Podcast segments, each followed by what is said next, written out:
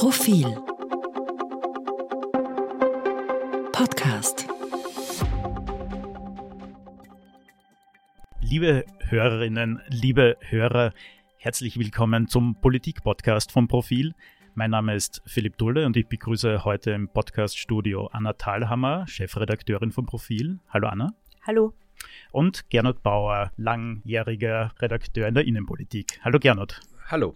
Wir wollen heute über eine ganz besondere politische, expolitische Person äh, in Österreich reden, über Sebastian Kurz, eigentlich seit Ende 2021 nicht mehr in Amt und Würden nach seinem Rückzug. Ähm, es gibt aber jetzt seit Wochen eigentlich schon wieder viel Tamtam -Tam um ihn. Es erscheinen jetzt im September, genau morgen, erscheint ein Kinofilm, überraschenderweise.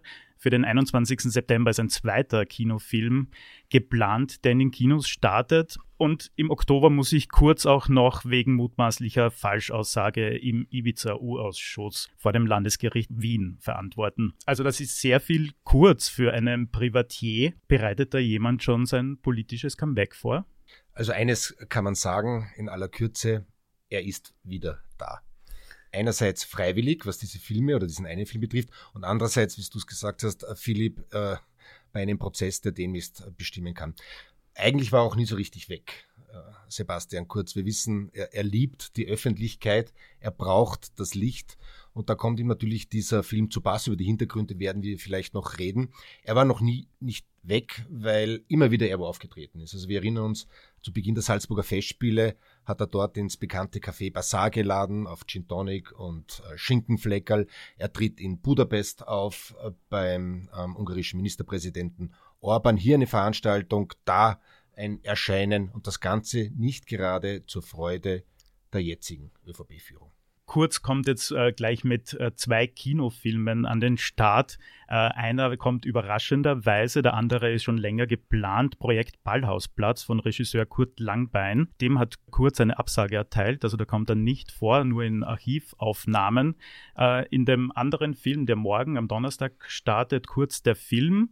Da kommt er aber vor. Ist das die berühmte türkise Message Control, die dann noch immer nachwirkt? Das kann man so nicht sagen. Also ähm, die Filmproduktionsfirma, die hinter dem Film Kurz steht, ist jetzt nicht klar parteipolitisch. Man weiß allerdings nicht, wer diesen Film finanziert hat. Es ist sehr auffällig, dass er keine Filmförderung mhm. dafür beantragt wurde, weder in Deutschland noch in Österreich. Ähm, wer die Filmbranche ein bisschen kennt, weiß, dass man normalerweise schon eine Finanzierung braucht, um sich sowas auch leisten zu können. Äh, es hat ja auch teure Werbung für den Film gegeben, also da wurden ganze Hochhäuser mit dem Konterfei von Kurz eingekleidet, das kostet ein bisschen was. Und alle fragen sich, wer steht denn dahinter? Und da gibt's natürlich schon Spekulationen, dass jemand aus der Kurzsphäre oder jemand, dem wohlgesonnen ist, da doch einen veritablen ähm, monetären Beitrag geleistet haben könnte.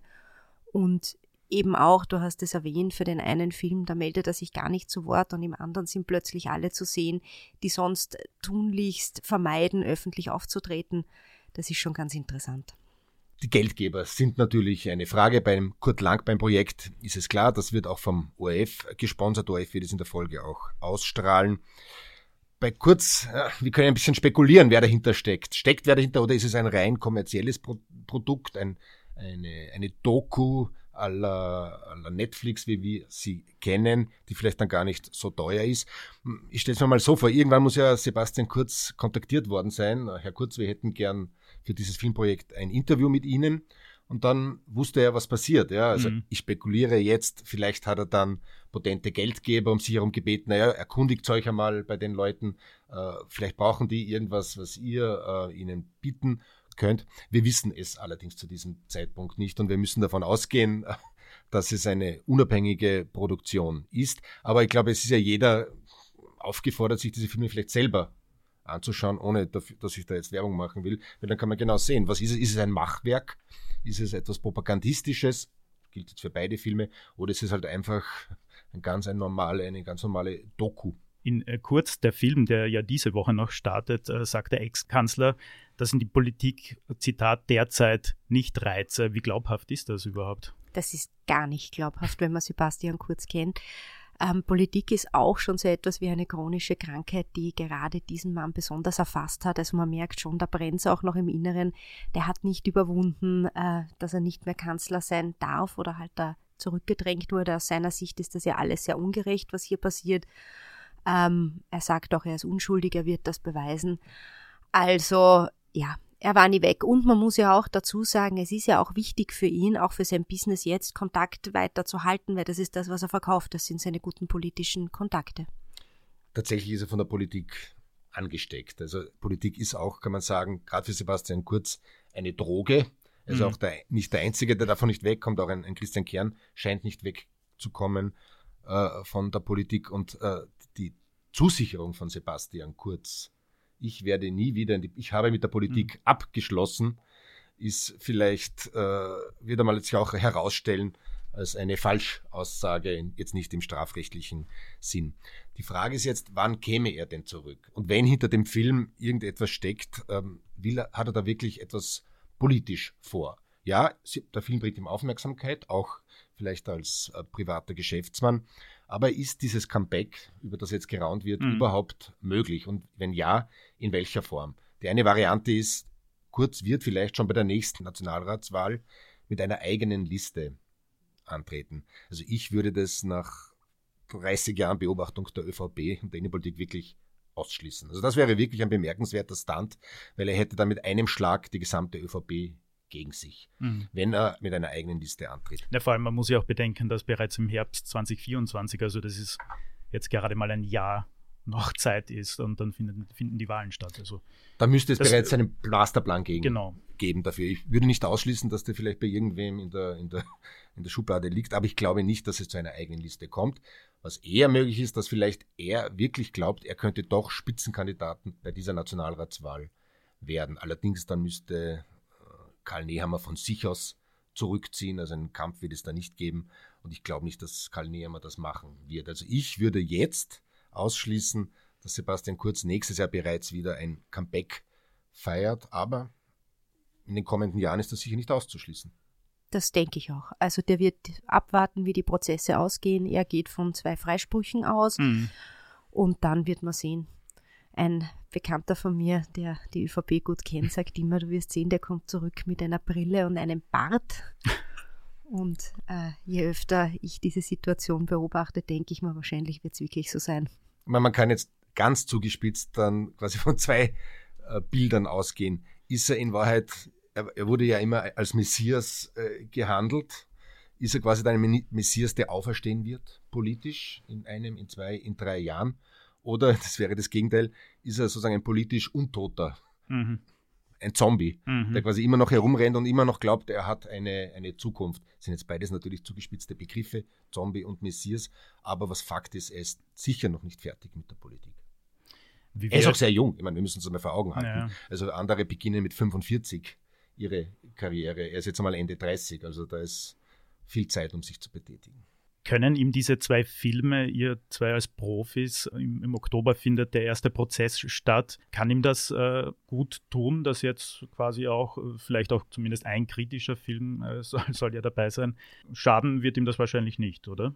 Ich würde es eher ausschließen, dass es ihm sozusagen im Prozess als solchen ähm, schaden wird. Also ich glaube nicht, dass der Richter, äh, der über diese ähm, Zeugenaussage, diese mutmaßlich falsche äh, richten muss, dass der sich da irgendwie ähm, beeindrucken lässt. Allerdings, es gibt ja die sogenannte Litigation PR seit, seit, seit etwa fünf Jahren. Das heißt, irgendwie um einen, Bericht, einen, um einen Gerichtsprozess herum, um einen juristischen Prozess herum, irgendwie die öffentliche Meinung vielleicht nicht beeinflussen, aber zumindest zu beschäftigen.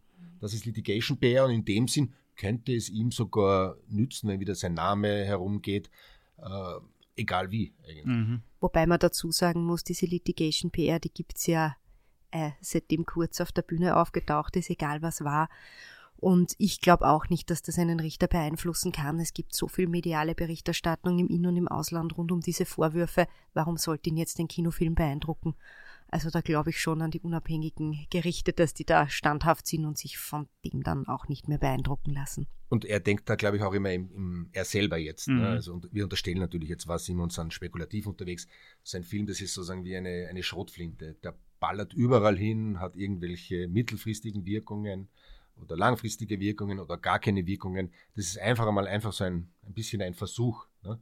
irgendwas, irgendeine Wirkung zu entfalten, immer wieder im Gespräch zu bleiben. Und es wird, das kann man schon voraussagen, es wird nicht das letzte Mal gewesen sein, dass Kurz in der Öffentlichkeit war. Also wer weiß, vielleicht kommt er zum Opernball als Privatmann nächstes Mal in einer eigenen Loge oder er tritt bei Wetten das auf oder keine Ahnung oder bei Armin Assing, ist alles zugespitzt gesagt natürlich. Oder wir haben gesehen, er war auf einmal bei der Leichtathletik-WM in Budapest. Ne? Wer weiß, auf einmal ist er in der Champion, Champion, im Champions League-Finale in einer Loge. Er will er will einfach weiterhin vorkommen. Und natürlich im öffentlichen Auge äh, scheint er dann immer präsent zu sein und auch unter quasi normalen Umständen aufzutreten und nicht nur vor Gericht. Das wird ihm wahrscheinlich dann in weiterer Folge auch nützen können. Wer sich übrigens, gibt schon eine Person, der es massiv schadet und das ist Karl Nehammer. Mhm. Das ist für den besonders großartig, dass jetzt, wo das Wahlkampfjahr, der politische Herbst langsam wieder losgeht, sein Vorgänger einfach keine Ruhe geben kann und ihm da auch ein bisschen ein Ei legt, weil eigentlich muss der jetzt anfangen zu mobilisieren, die Leute hinter sich zu versammeln, sein Profil zu schärfen, eine Linie zu haben und wenn auch in der ÖVP, also die eigene Mannschaft ständig mhm. darüber spekuliert, na kommt er zurück oder nicht, ist das jetzt nicht unbedingt hilfreich, dafür eine, eine gute Stimmung zu entwickeln und, und äh, Chorgeist zu entwickeln. Vor allem auch genau der Kanzler, der das äh, Schlamassel dann auch übernommen hat und quasi auch teilweise bis heute ausbadet, oder? Ganz genau. Und dazwischen war noch der Außenminister, Bundeskanzler, aber er, kurz, er, ja. muss die, er muss natürlich jetzt die Scherben zusammenräumen und ist die Trümmerfrau der österreichischen Volkspartei und ist ein sehr loyaler äh, Charakter und der wird sich, glaube ich, sehr ärgern natürlich, weil man hatte schon erwartet, dass sich Kurz etwas mehr jetzt dann zurücknimmt, im Hintergrund hält und eigentlich jetzt alle in Ruhe arbeiten lässt. Aber das ist halt bei einem Charakter wie Sebastian Kurz einfach nicht möglich. Mhm. Und ich glaube, selbst wenn ihm jetzt einige nahelegen würden von seinen einstigen Förderern wie äh, Johanna Mikl-Leitner, er würde auf das schlicht nicht hören. Ne?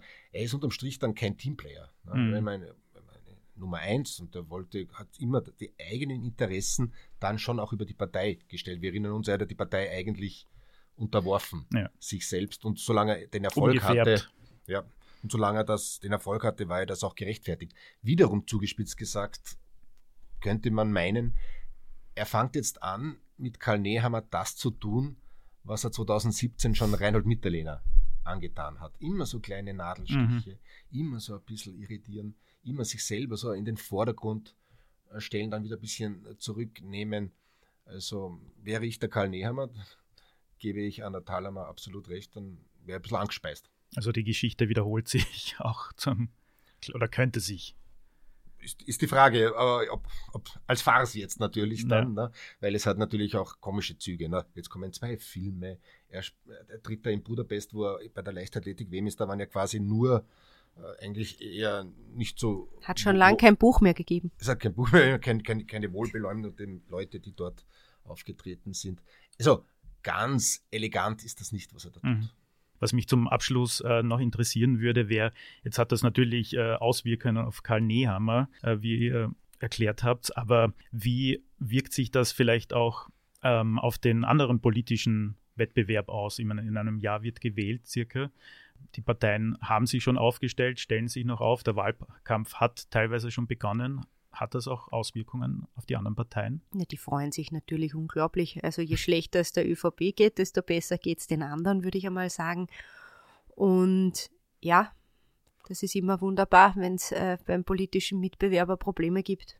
Ideal wäre es natürlich, ideal für die SPÖ und für die Freiheitlichen wäre tatsächlich, gäbe es dann eine, eine Liste kurz, eine unabhängige, die der ÖVP äh, Konkurrenz macht wenn wir jetzt schon beim Spintisieren sind, und ein, ein Jahr ist, ist sehr lang, ne, wird doch Sebastian Kurz auf einmal der Spitzenkandidat, weil Nehammer hinwirft und die ÖVP mhm. zur Erkenntnis kommt, na, äh, besser, wir nehmen jetzt das Risiko Sebastian Kurz, als mit, mit Karl Nehammer in die Wahl zu gehen, dann wäre es für die FPÖ sicher nicht angenehm, ne? weil es würde nur wieder Absolut. über Sebastian Kurz geredet werden. Der Andreas Babler würde auf einmal auch aussehen äh, wie, wie, wie von vorgestern. Allerdings glaube ich, dass das auch so ein Stunt wäre. Ja? Mhm. Jemanden, über dem immer noch das Damoklesschwert einer Verurteilung ähm, schwebt.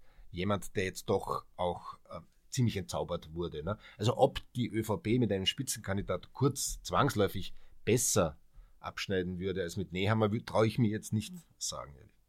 Besonders interessant finde ich, dass die ÖVP momentan überhaupt nicht weiß, wie sie abschneiden würde oder nicht. Es wurde nämlich ihrem Haus- und Hof-Meinungsforscher, der ganz wichtig ist und ähm, die, viel von dem, was sie an Strategie machen, mhm. beruht auf diesen Daten.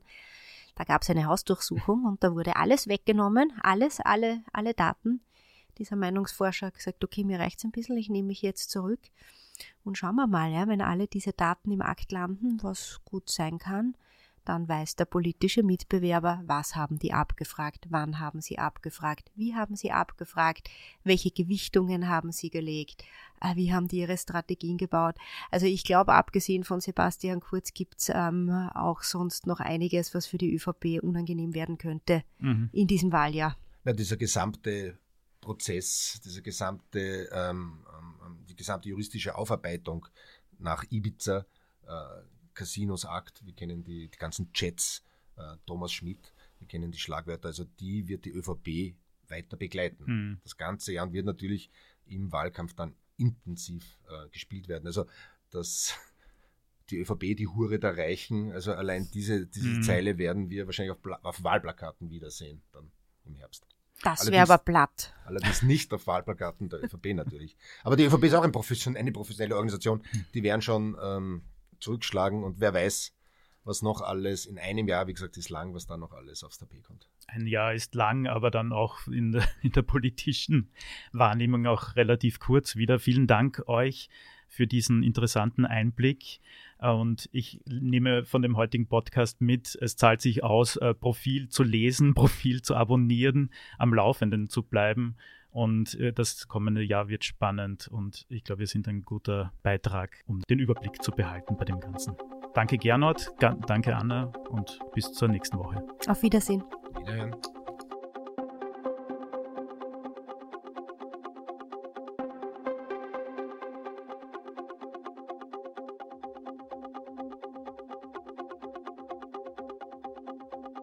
Mehr zum Thema auf Profil.at.